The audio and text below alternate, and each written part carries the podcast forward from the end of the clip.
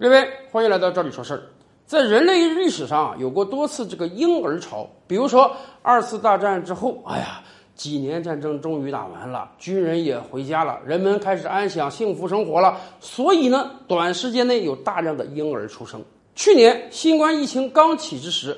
全球很多城市都开始了各种各样的封城行为啊，人们不去工作了，回到家里跟家人团聚。因此呢，也有很多专家学者指出，说有没有可能我们会迎来一个新冠婴儿潮啊？因为新冠疫情，大量的人待在家里，所以有很多很多的婴儿出生。这从某种意义上也可以缓解近年来多个发达国家出现的少子化的问题。然而，经过了二零二零年一整年，我们发现。非但没有迎来新冠婴儿潮，很多国家新出生婴儿数量反而大大减少了。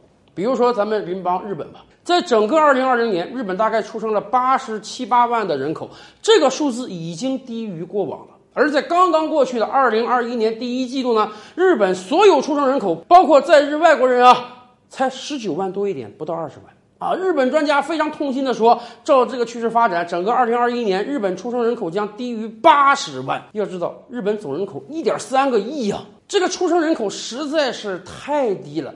咱甭讲什么代际维持啊，按这个速度，日本一百年后能还有人吗？也就是说，日本不但没有出现预期中的婴儿潮，反而新出生婴儿都大大减少了。为什么会这样？要知道，日本也是几轮封城啊，今天一个紧急事态，明天一个延长。为什么这么多人天天待在家里还不能创造出更多的婴儿来？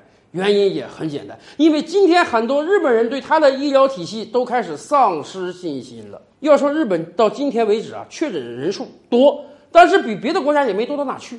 总共到今天为止确诊七八十万人，不到一百万人。大量的治愈出院之后呢，真正现在还是确诊状态的，就是六七万人而已。而且这六七万人中，还有一大部分居家隔离。因为日本政府说了，你如果是无症状感染者或者是轻症患者，你待在家里就行了，不要去抢占医疗资源。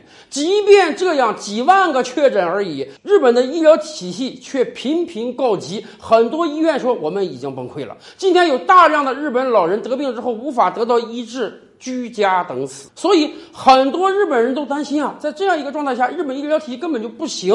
我怎么敢怀孕生子啊？年轻的妇女怀孕之后进到医院中去，怕很难得到很好的照料。更关键的是，日本这么强大的经济，在新冠疫情面前竟然是不堪一击的。